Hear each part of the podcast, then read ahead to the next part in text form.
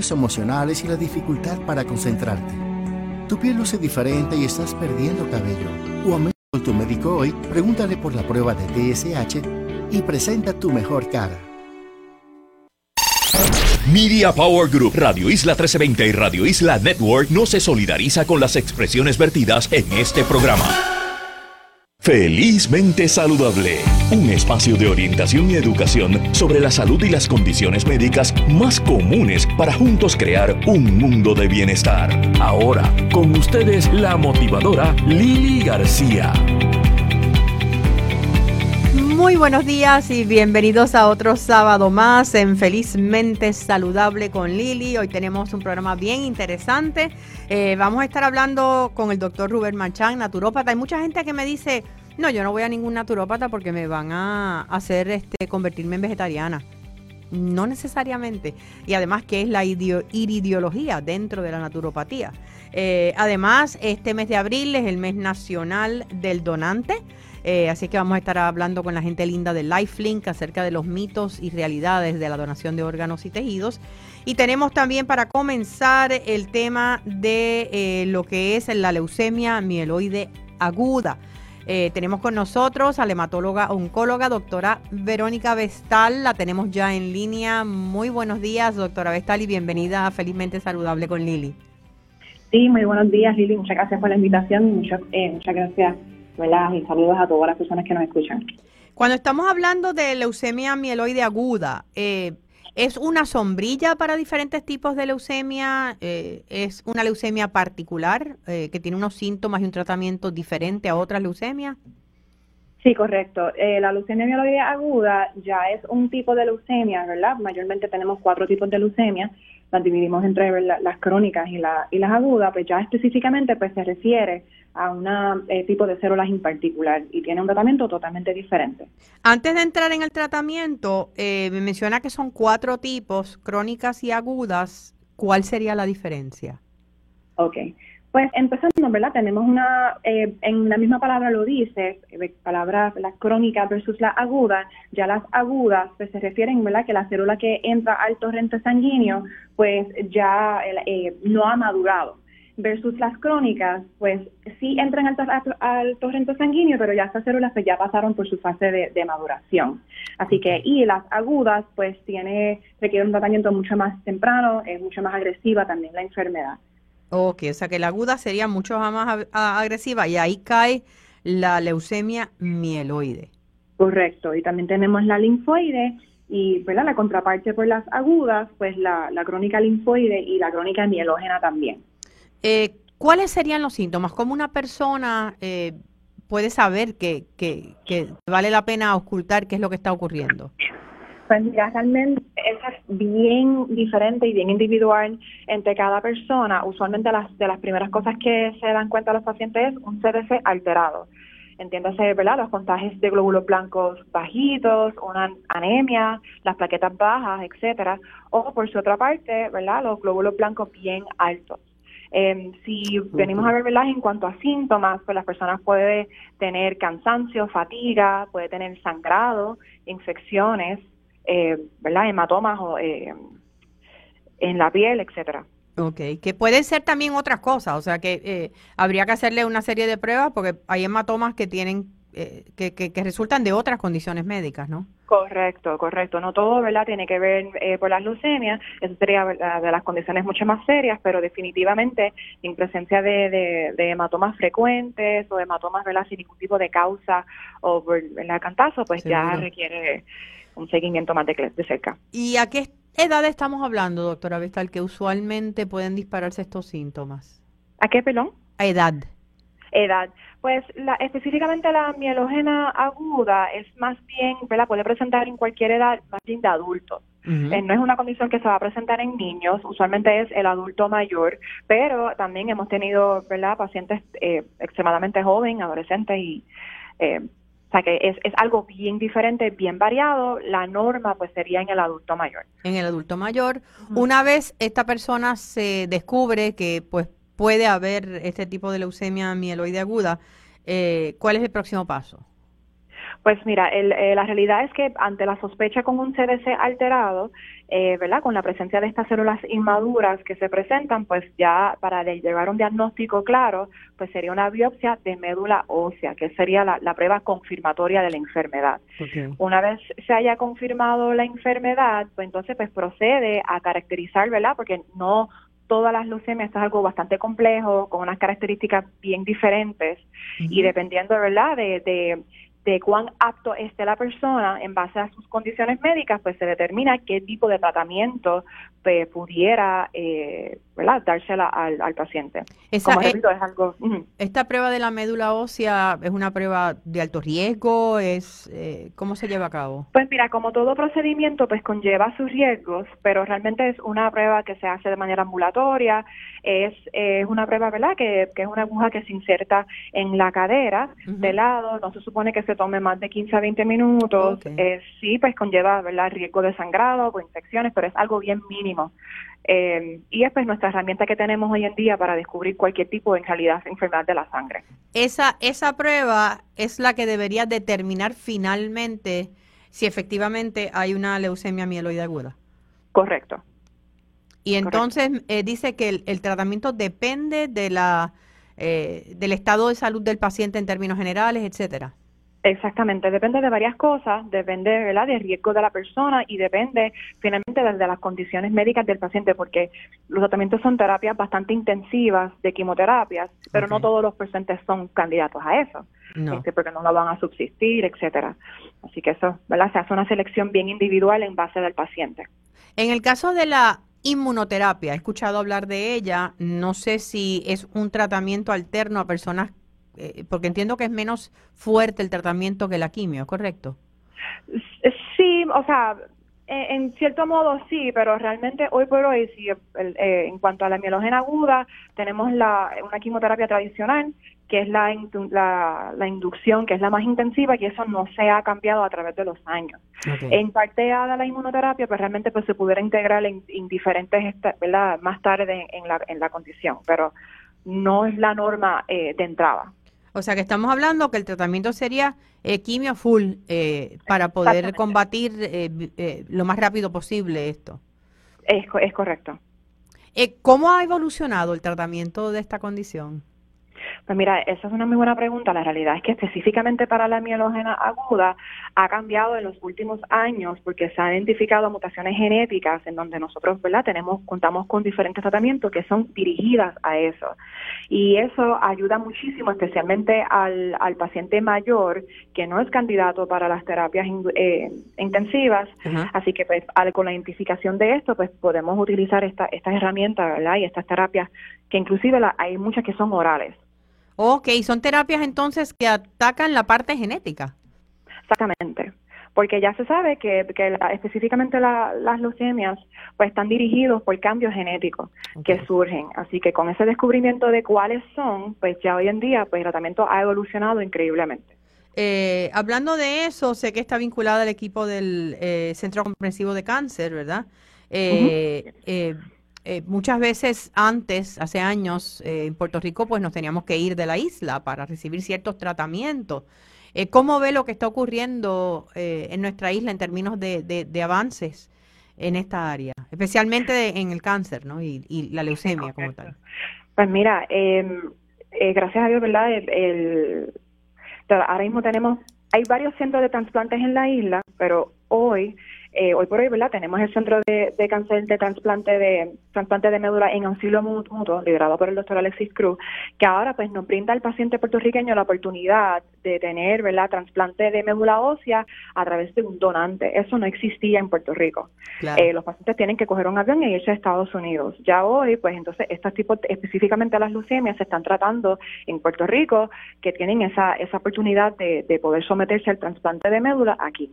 Cuando, cuando hablamos de llegar a un trasplante, ¿estamos hablando de si no funciona el tratamiento de quimio o es algo que va de la mano de todas maneras? Pues eso todo depende, va a depender del riesgo de la leucemia que se encuentra, ¿verdad? Que tenga el paciente. No todos los pacientes tienen que someterse a un trasplante de médula. Usualmente estamos hablando de pacientes que son de alto riesgo o pacientes que no han respondido de manera adecuada eh, inicialmente. Así que esos son los pacientes que, ¿verdad? Que, serían candidatos. Igual, no todos los pacientes, aunque sean, ¿verdad? Cualifican para trasplantes, se les va a poder someter al tratamiento. Eh, Pero ¿Por qué? es una parte integral. Porque si fueran candidatos no pueden someterse. Pues si, fueran candidatos, por ejemplo, hay muchas condiciones médicas que lo van a limitar, porque igual, ¿verdad? Es un procedimiento bastante eh, que conlleva sus complicaciones, que no, no es lo más fácil del mundo, así que el persona, la persona tiene que, estar, ¿verdad?, de, una buena condición médica para poder someterse a él. Eh, en ese sentido, sabemos que las... Eh, eh, la, leucemia no es como otros tipos de cáncer que, que hay el elemento de prevención puede ser bien determinante. Eh, ¿Hay forma de prevenir? La realidad es que no. Eh, eh, hay un factor de riesgo bastante comprobado que es el consumo ¿verdad? de, cigarrillos, eh, cierta exposición también a ciertos tóxicos, por ejemplo el benceno, esto, pero la realidad es que una manera de decirle prevenir que uno puede que puede modificar, ¿verdad? El factor de riesgo pues sería dejar de fumar, pero la realidad es que hay, eh, no hay un factor de riesgo así específico, las personas pueden desarrollar esto de la noche a la mañana y se debe porque, ¿verdad? Como les mencioné anteriormente, pues porque estos cambios genéticos que son bastante impredecibles. En el caso de ya cuando hay un trasplante o cuando ha funcionado el tratamiento eh, de quimioterapia, ¿verdad? Eh, ¿Cuál es el pronóstico? ¿Qué es lo que vemos en términos generales? Antes un, un, diagnóstico de leucemia era un, un diagnóstico de muerte prácticamente. Correcto, ¿verdad? Una leucemia que no se aguda, que no se trata a tiempo, pues sí, es letal. Eh, todo va a depender del riesgo de la persona, ¿verdad? En los pacientes que son de riesgo favorable, pues entiende que tienen una sobrevida eh, mayor que las personas que son de riesgo no favorable. Igual, eso es algo bastante individual y va a depender de, específicamente de qué exprese el paciente en el momento. Pero ha cambiado eh, gracias a los tratamientos, la expectativa de vida. Definitivamente, obviamente, con estos avances, ¿verdad? y, de, y de conocer lo que son las terapias de inducción, las terapias de consolidación, ¿verdad? En lo que hacemos en los, en los pacientes que tienen riesgos favorables y los pacientes que son candidatos a trasplante de médula, que últimamente, pues, no solamente se puede a lo mejor lograr una remisión, sino pues una potencial cura también.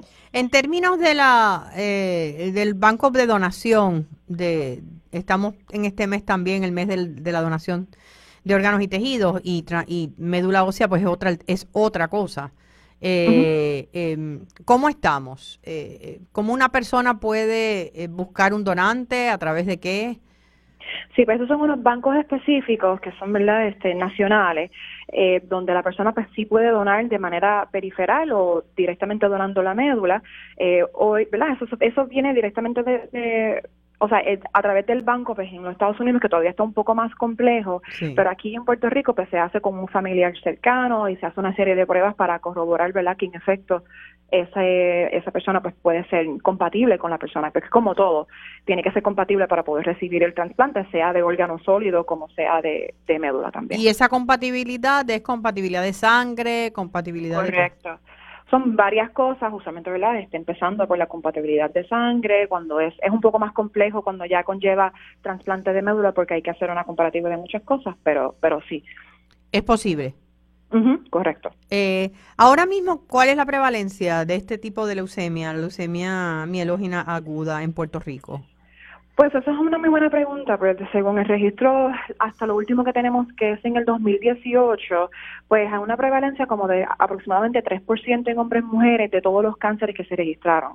Pero eso es para leucemia en general, no tenemos la data específicamente de leucemia mieloide, pero sí, pues aproximadamente como un 3% según el último registro que se realizó. ¿Y eso es mucho, poco, en comparación pues, con datos nacionales? Claro, pues mira, eh, la realidad es que las leucemias en, en todo en su conjunto siempre lideran entre los primeros 10 tipos de cánceres que se van a representar en Puerto Rico, también a nivel nacional. Así que bastante no es no tiene la misma prevalencia que vamos a decir un cáncer de próstata en hombre, de seno de colon, etcétera, pero sí es una prevalencia bastante y se, se estima que, ¿verdad? De uno en cada 85 personas en Puerto Rico pues pudieran padecer de la, de la enfermedad. Eh, ya repasando, ¿qué síntomas eh, debe, eh, tal vez debe alertar a una persona eh, para poder ir a, su médico primario y entonces de ahí seguir pasos en caso de que pudiese ser una leucemia. Claro, definitivamente, ¿verdad? Trastornos desangrados, eh, como les mencioné, tipos de rayos, hematomas en la piel que no son, que uno no puede explicar a través de, golpes, etcétera. Eh, consecutivamente CDCs que tienen ¿verdad? cambios que están alterados en cuanto a los contagios. Eso sería de las primeras cosas. Una fatiga extrema, que ah, ¿verdad? No, no son muy específicos, pero sí, pues deberían alertar para que entonces pues, buscar ayuda. Buscar ayuda, que el paso sería ir donde su médico primario y que este médico, cualquiera que le está tratando en términos generales, y entonces referirlo a un hematólogo oncólogo. Correcto, con un CDC básico y ¿verdad? un panel de coagulación con esos síntomas y cualquier cosa más de dos líneas que estén alteradas, pues debería ya recurrir a un hematólogo. Muchísimas gracias a la doctora Verónica Vestal. ¿Dónde está su oficina, doctora? ¿Dónde la podemos conseguir?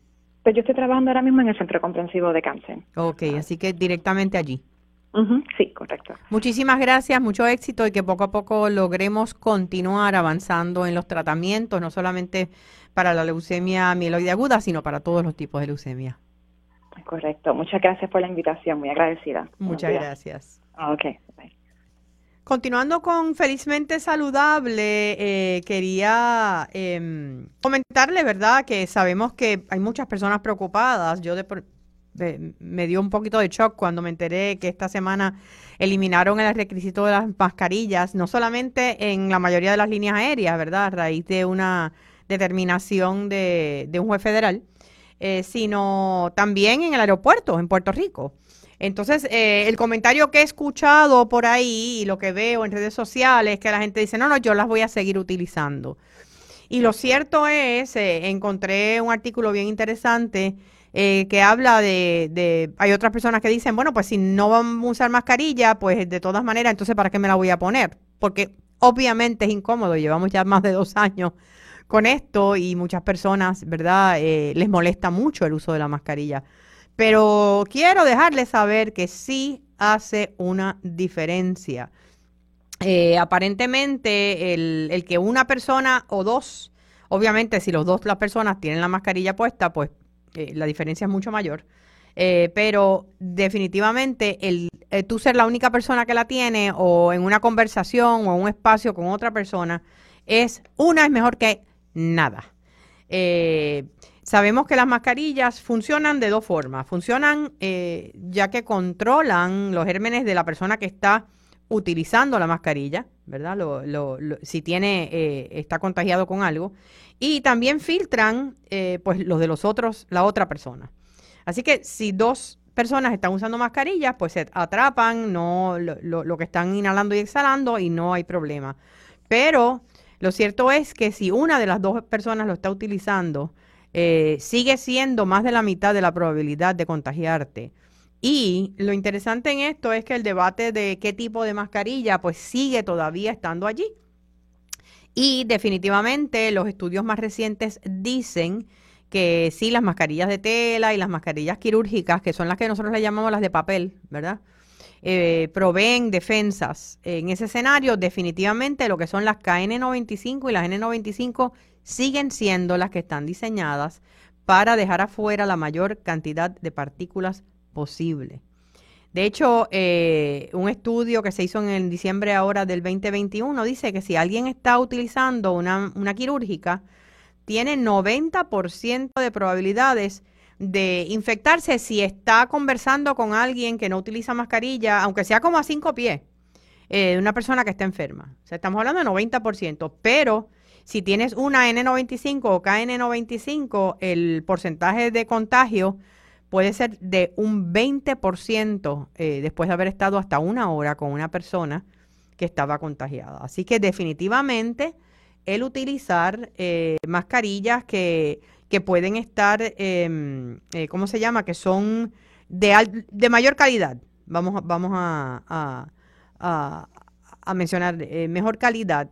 Pues la diferencia es bien grande. Si vas a usar una que sea quirúrgica, esta, porque ya las tienes y todos tenemos cientos de mascarillas que ya hemos comprado y las tenemos en las casas, si busca que te caiga fija bien sobre la cara. Yo veo constantemente personas que las mascarillas, pues los elásticos son demasiado largos, eh, tienen la nariz por fuera, eh, eh, se les cae hasta la, hasta la barbilla y no se dan ni cuenta.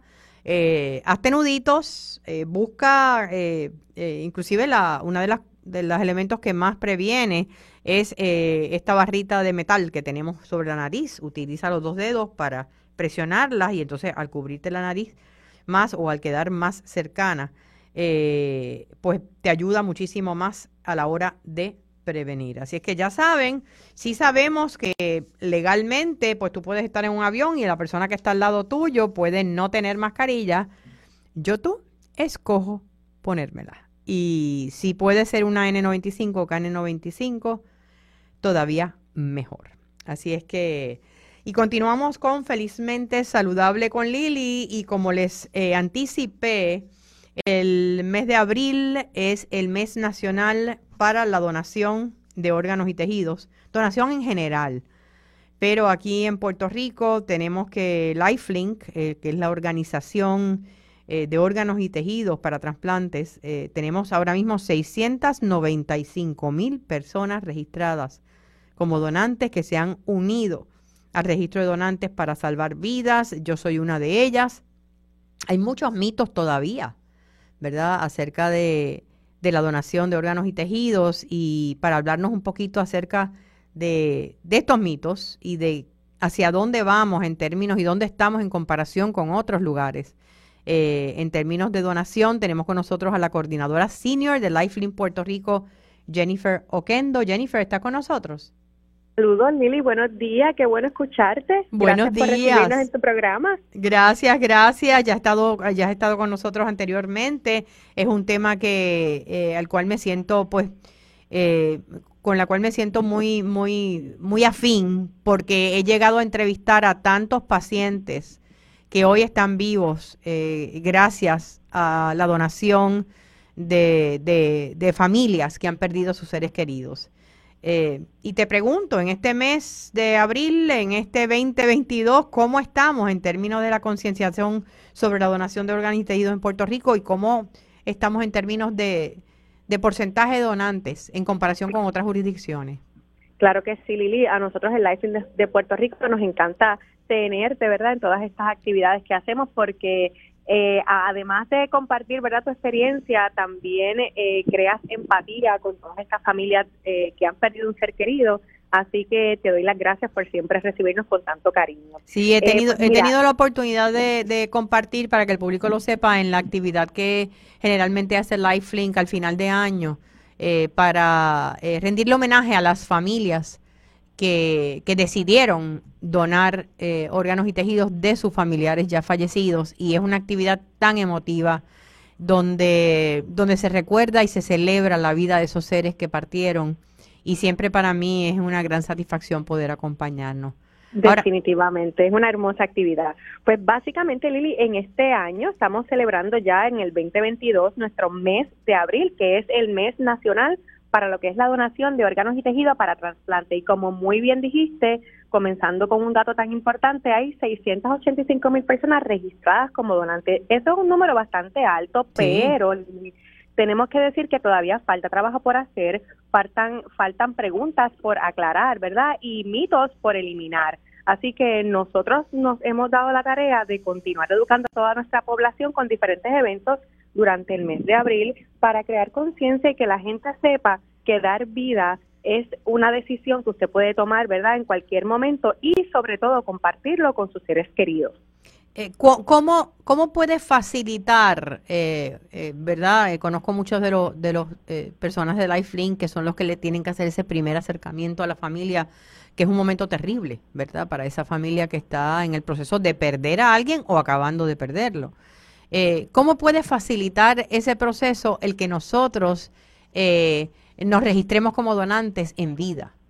Claro que sí, pues mira Lili, siempre hablamos de este tema porque siempre le decimos a la gente, hable sobre este tema, ¿por qué? Porque el tema de la muerte muchas veces es un tema que queremos evitar, que no queremos hablar porque tenemos miedo a, la muerte, ¿verdad? Y eso es completamente normal, pero mm, al usted compartir una decisión que usted quiere, ¿verdad? Dejarle saber a sus seres queridos, mira, el día que yo no esté presente, yo quiero que mis órganos le den vida a otra persona. Y hay que mencionar que una sola persona puede ayudar a salvar y a mejorar la vida de, de más de 85 personas. Así es. Así que es una decisión que usted está dejando en vida para que el proceso de duelo sea uno más llevadero, porque nunca va a ser fácil, ¿verdad? La pérdida de un ser querido nunca va a ser fácil, pero sí la decisión de ese ser querido va a ser un consuelo para usted el poder hacer llevar a cabo ese deseo de ese familiar. Así que es por eso que es tan importante que usted le diga a su ser querido, después que yo no esté aquí presente, yo quiero que mi corazón siga latiendo en otro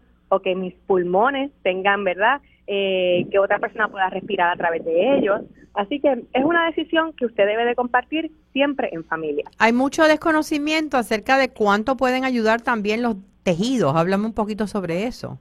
Claro que sí, los tejidos eh, son lo que son las venas afenas, eh, lo que son eh, las articulaciones, cartílago, hueso, eh, también se cuenta lo que es las córneas, estas las, las recuperan el Banco de Leonismo puertorriqueño, pero también trabajamos en, con la misma misión, ¿verdad? En el mismo fin. Así que el, la donación de tejido ayuda a beneficiar una cantidad de personas, Lili, increíble. Bueno, estamos hablando más de 80, de 80 personas. Sí, hace poco entrevisté a un matrimonio eh, que perdió hace recientemente poco más de un año a un hijo y, y ellos, 92 personas se beneficiaron de los órganos y tejidos de ese muchacho, lo cual pues para ellos es el sentir que su hijo sigue viviendo.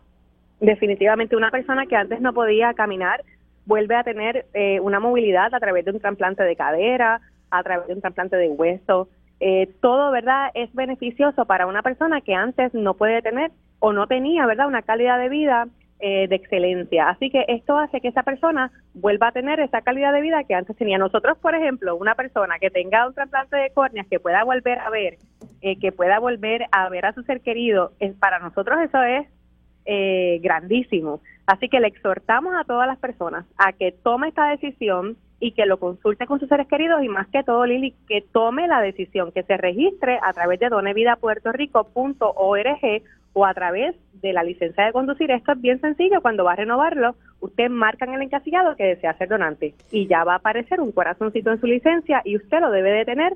Cuando le entreguen su licencia, usted verifíquelo, que diga que tenga un corazoncito y una Y que significa yes. Yes. Ahora, te pregunto, eh, ¿cuál es el mito mayor para que la gente tome esa decisión? Lo que los pues evita tomarla. La realidad es que el mito mayor es me van a dejar morir si yo me registro como donante. Eso ¿En serio? Constantemente, sí, y ya nosotros no nos da pena mencionarlo porque es la realidad, ese mito está y nosotros tenemos que mencionarlo y tenemos que aclararlo.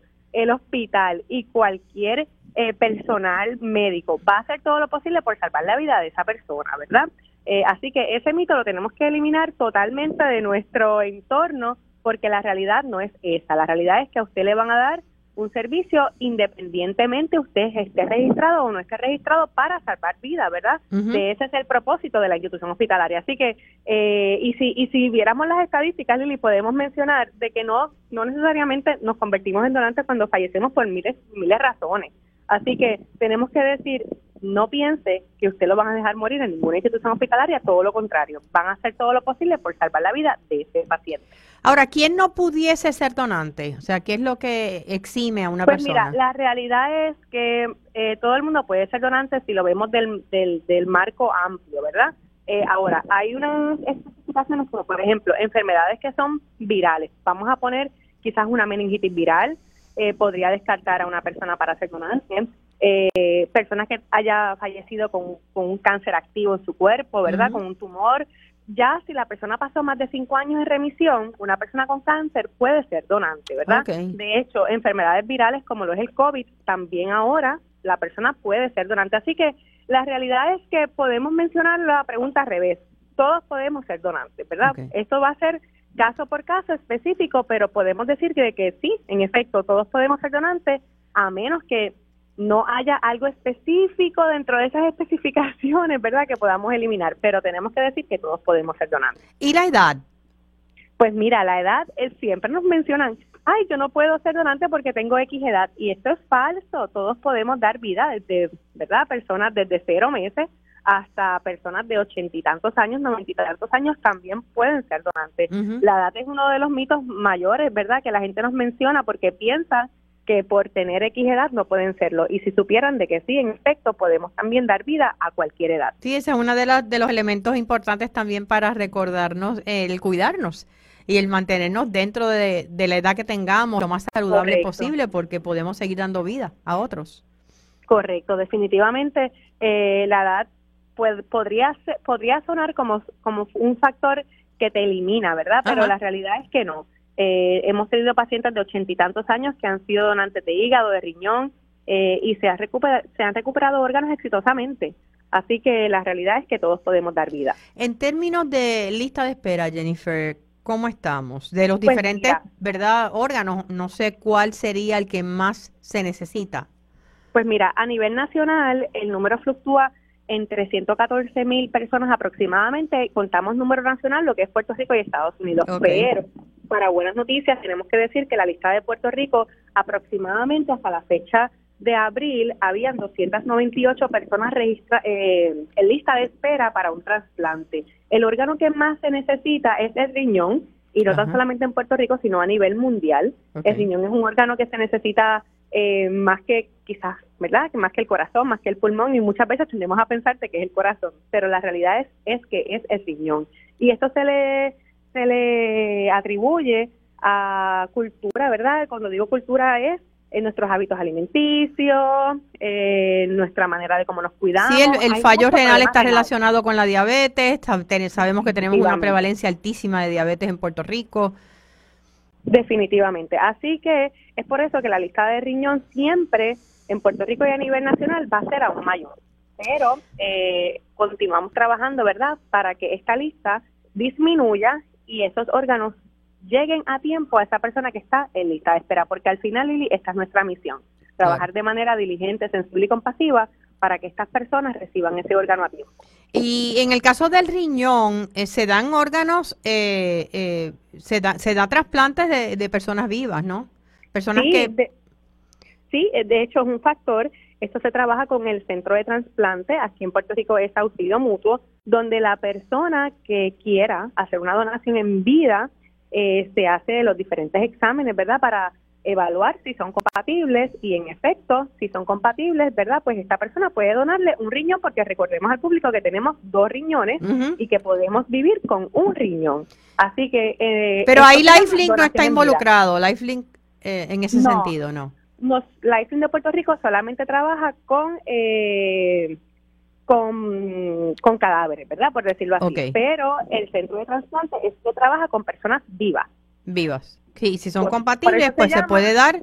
Eh, he conocido varios casos de personas que han donado un riñón en vida a una persona, ya sea familiar, amigo cercano, alguien eh, que era compatible. Claro, esto mayormente se hace y lo vemos en familia, que un ser querido pues necesita un trasplante de riñón y su esposa, su hijo, el padre, la mamá pues se hacen estas pruebas de compatibilidad para ver si son compatibles. Esto es muy normal en familias y en amistades cercanas. Eh, y como mencioné, pues es un trasplante que se hace de vivo a vivo y esto lo trabaja el centro de trasplante del país donde usted se encuentre. Aquí en Puerto Rico es auxilio mutuo. Ok. Cuéntame, ¿dónde puede el público obtener más información acerca, antes, para tomar esta decisión y poder hablar con su familia?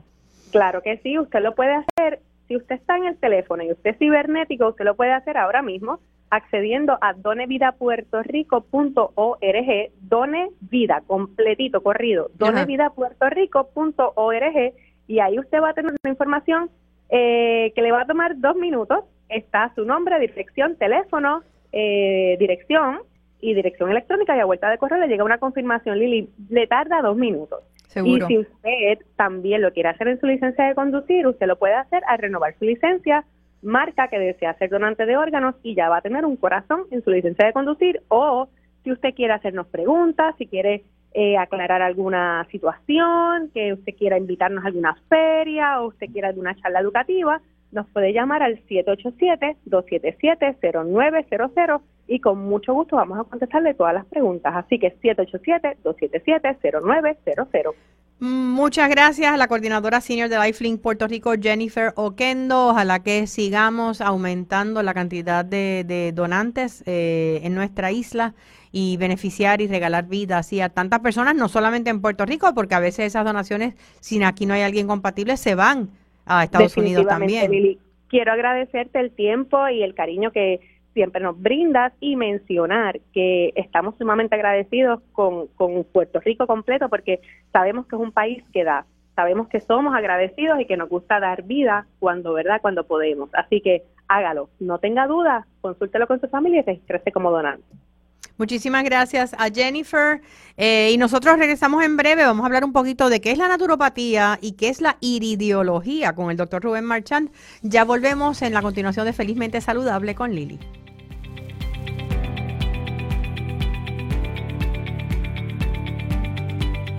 Quédate con nosotros, oriéntate, edúcate y vive felizmente saludable en Radio Isla 1320. Seguimos con más en Felizmente Saludable con la motivadora Lili García.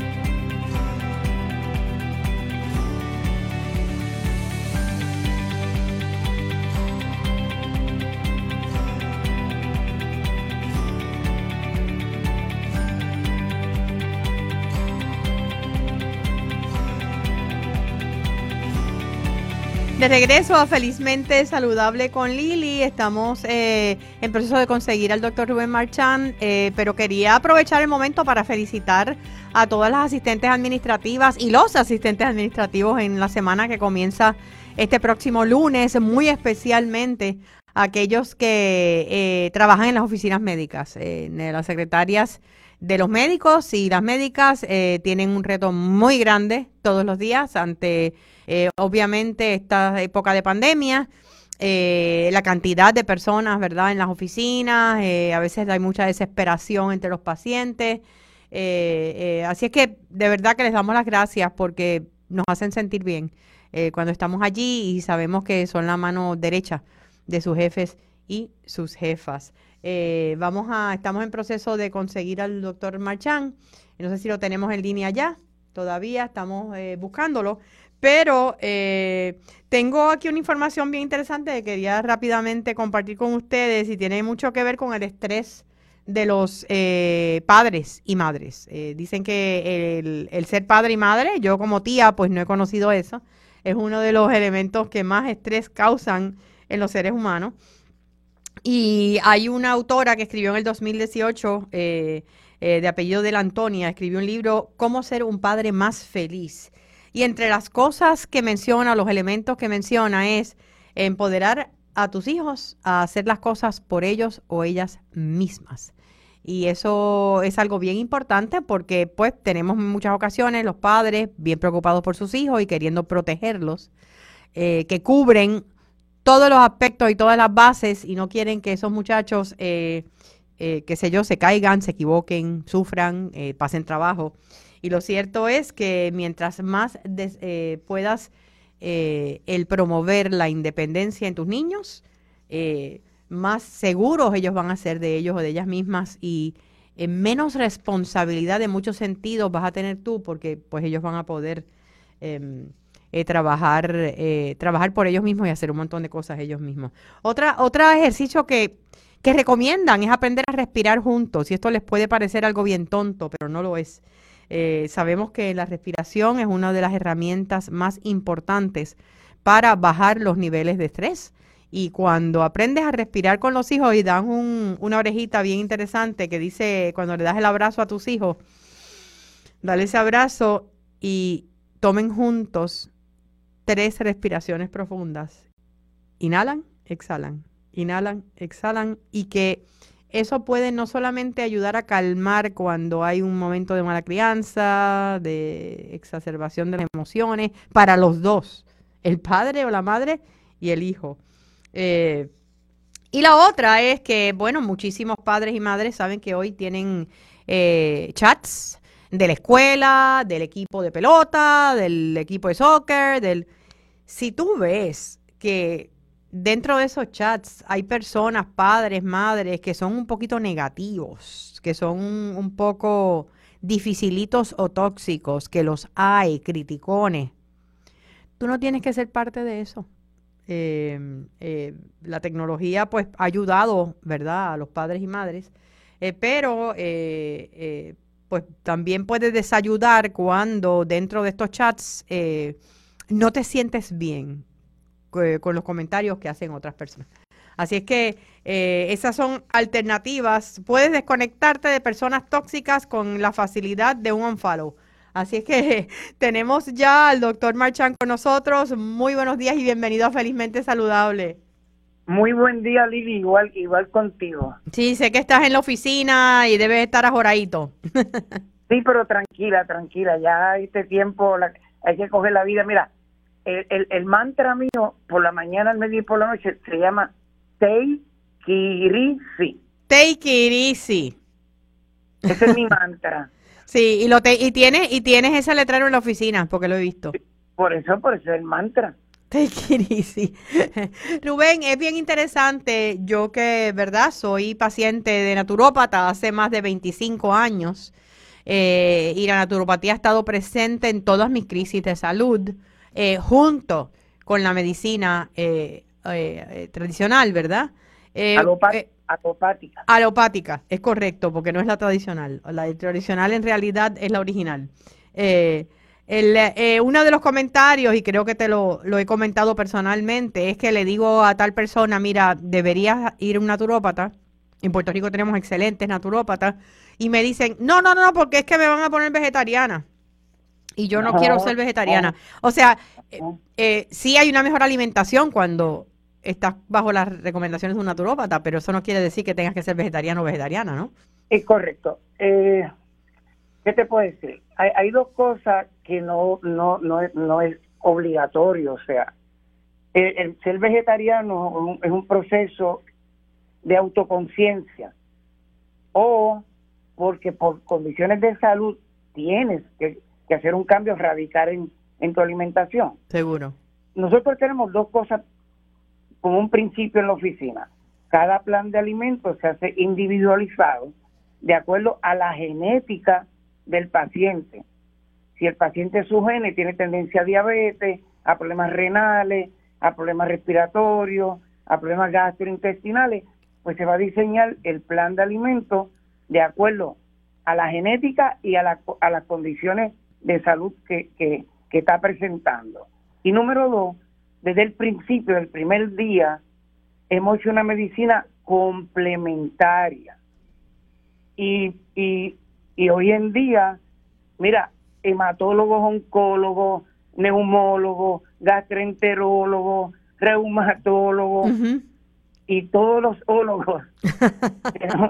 Tenemos, la dicha de que tenemos un equipo al otro lado, en la, medicina alopática, eh, que trabajamos en, conjunto los pacientes. Y que yo los refiero. Yo los refiero, hoy mismo referí un, un, paciente mío a, a, un amigo mío que es neumólogo. Okay. Entonces, eh, cuando trabajamos en conjunto, pues mira, ¿quién se va a beneficiar?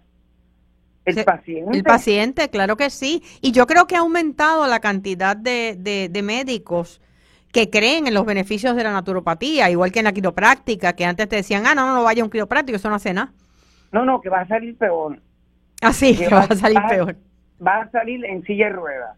negativo, yo estudié quiropraxia, yo estudié quiropraxia, yo estudié masaje, yo, yo, yo estudié hidroterapia del colon, reflexoterapia, lo único que descubrí que allá afuera hay personas que se han especializado en eso y los identifiqué y los identifico como buenos profesionales y a mí lo que me gusta es la parte clínica. Seguro. La parte clínica. Así que no practico esa, esa modalidad, ¿verdad? Eh, pero tengo excelentes profesionales de la, de la salud, a los cuales refiero a los pacientes.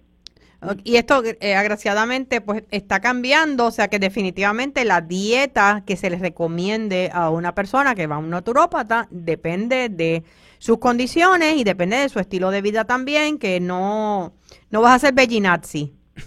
Eh, por ejemplo, otro día tuve un, un, joven, un muchacho de, de, de, 50 años, un muchacho, que vino un niño, un niño. sí, vino con psoriasis y le digo, ¿te la quieres quitar rápido o lento? Que iba a contestar, rápido. Digo, pues también, tú vas a estar un mes vegano. ¿Qué? ¿Cómo? Vegano. Yo te voy, te voy a ayudar, te voy a explicar, te voy a dar el menú y vas a estar un mes vegano. Mira, Lili, cuando vino en 30 días se le vino la psoriasis. Seguro. Y digo, eso no, va, eso no va a decir que va a seguir vegano el resto de su vida, pero él sabe la diferencia que hace la alimentación. Cuando regresa, me dice, y ya puedo comer mi pescadito y mi carne.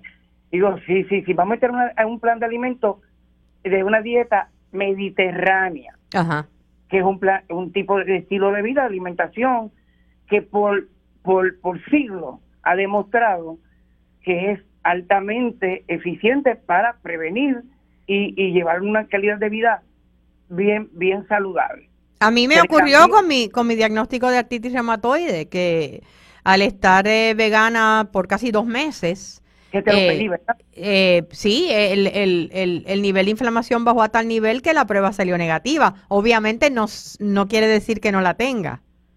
Y también me dijo lo mismo, y ya puedo empezar con mi pescadito. Y también dije exactamente lo mismo. Y, y sí, o sea, pero, pero la diferencia, yo, yo llevo más de 30 años que lo único que he comido en términos de carnes es pollo, pescado y pavo. O sea, no, no como otro tipo de carne hace más de 30 años. Carne roja, carne roja, Sí, ni, ni ternera, ni, pero, pero eso ha sido porque a mí me funciona y porque no me hace falta, honestamente.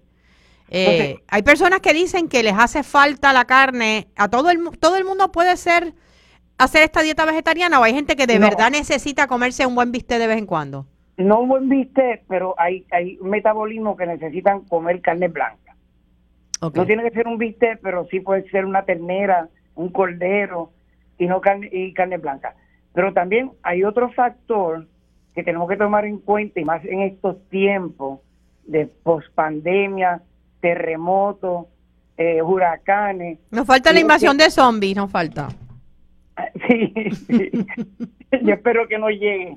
Pero otro factor que también hay que tomar en cuenta es cómo se ha afectado nuestra población en términos de sus emociones. Sí, el estrés. Del sistema nervioso. Y tú llegas a ver cómo el sistema nervioso provoca una diverticulitis, una psoriasis, una colitis.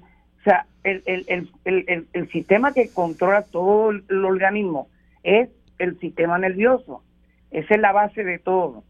Entonces, siempre hay que tomar en cuenta esos factores emocionales que están envueltos en todas las, las enfermedades o todas las condiciones de salud.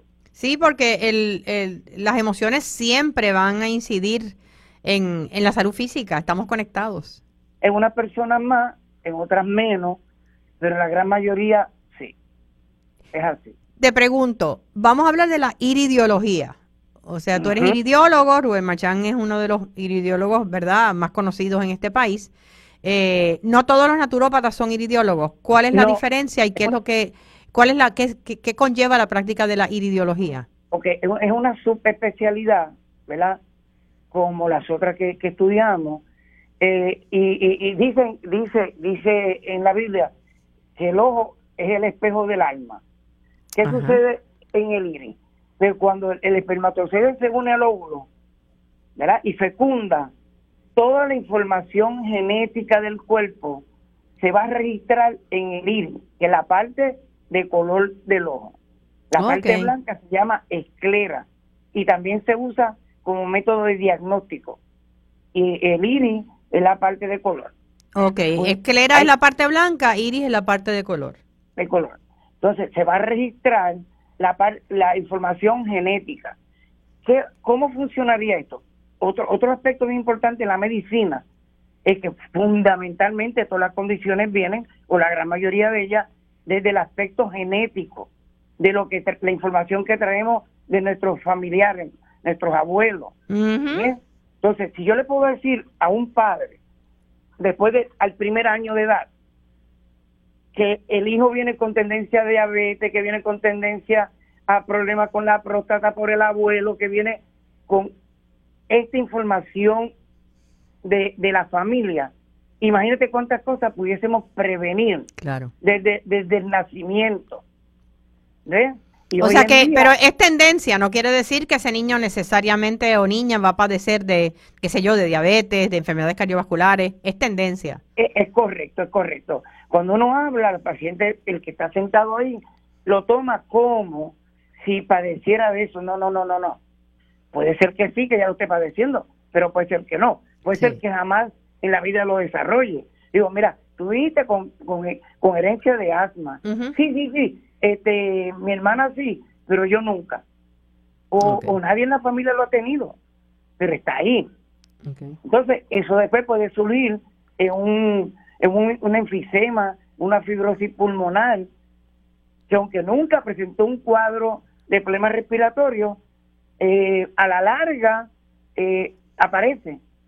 Y es cuando aparecen condiciones que la gente dice que vino de la nada. Nada viene de la nada. De la nada. Todo tiene su, su razón, ¿verdad?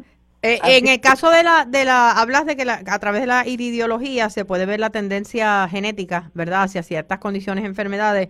En términos de, eh, del estatus de cómo están órganos o sistemas del cuerpo, ¿también? Sí, los estados inflamatorios, eh, también podemos ver la parte emocional. Podemos ver la parte emocional la tendencia a hipertensión, depresión, ansiedad, también la parte emocional, cubre una gran parte, una gran porción de, ese iris. Y por eso es que miramos ahí siempre, cuando le digo a la mamá, eh, cuando ya no se curó del asma el nene, le digo, la próxima es para evitar que te lleguen cartitas de la escuela. Ajá. Y entonces, pero entonces viene después la mamá y, y regresa y le digo, y el, el alma del nene y la alergia, ay muchacho, increíble. ¿Y qué está pasando? No vengo por lo de las cartitas. ¿Y qué le había pasado al nene? Pues que eh, ya se, se da cuenta que hay unos procesos de hiperactividad. Seguro. Que están eh, ahí, estaban ahí predispuestos y cuando le quitamos la primera condición eh, inflamatoria o crónica, eh, aparece lo otro porque estaba ahí. Ok, ok. O sea, se va una, con, una condición, pero aparece otra. Eh, en términos de, hablando de hiperactividad, ¿verdad? Tenemos tantos, eh, tantos niños y niñas con hiperactividad, etcétera. ya redondeando, porque tenemos que irnos. ¿Hay algo a nivel naturópata que se pueda hacer con los niños? Mira, todo, todo. Los pacientes mejores son los niños los papás son los problemas. Pero ayer ayer tuvimos un chico, ayer tuvimos un chico de cuatro años que, desarrolló, nació, ¿verdad? Con autismo severo. Severo. Y, yo estoy recomendando una terapia y una cosa, pero a un año y algo no se han podido dar. Pero con el cambio de alimentación sin gluten el cambio de alimentación y el tratamiento está hablando, está sumando, está restando, está multiplicando. O sea que sí ha habido cambios. Eh, la conducta, cuando ese niño lo enterran por esa puerta, tumbó la oficina a grito. Bendito. Ayer estuvo media hora esperando y ni se, ni se bajó de la 100. Qué bueno. O sea que sí hay una diferencia. Doctor Marchán, naturópata, ¿dónde podemos conseguirlo? Eh, no me busquen mucho, que mucho... No, no, no. Sabes que tengo un, un colega trabajando conmigo, el naturópata Juan Carlos Iglesias Maldonado. Excelente. Estamos compartiendo oficina en el 765-6700. 765-6700. Mucha la salud para Pa- usted, su familia y su equipo de trabajo. Sí, ahora tenemos un team. Entonces, no digan, no que yo me tengo que ver con Marchán, somos un equipo. Son un equipo. Qué bueno. Sí. Maravilloso. Gracias, doctor Marchán. Un, un abrazote. Un abrazote y llegó el momento de despedirnos. Eh, hay muchas conversaciones interesantes. Hoy será hasta el próximo sábado en Felizmente Saludable con Lili. Recuerden, la felicidad es una decisión personal. Una semana feliz y saludable para ustedes.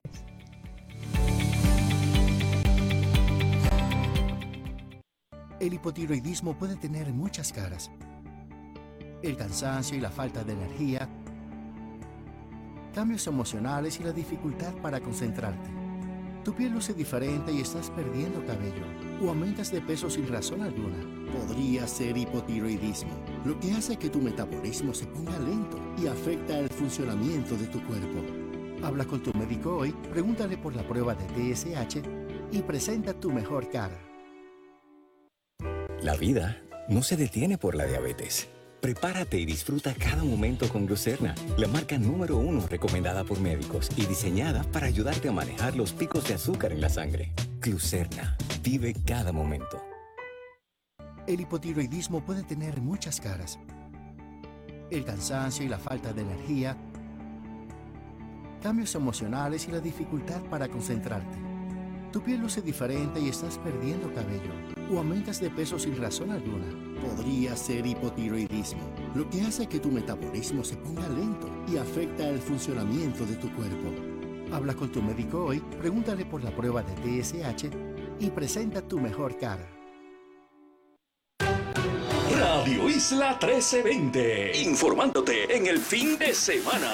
WSKN 1320 San Juan. WKJB 710 Mayagüez. WTEP 1490 Ponce. WLEY 1080 Calle. WKFE 1550 Yauco. Y el 93.5 FM en todo el oeste. Somos Radio Isla 1320. El sentir de Puerto Rico.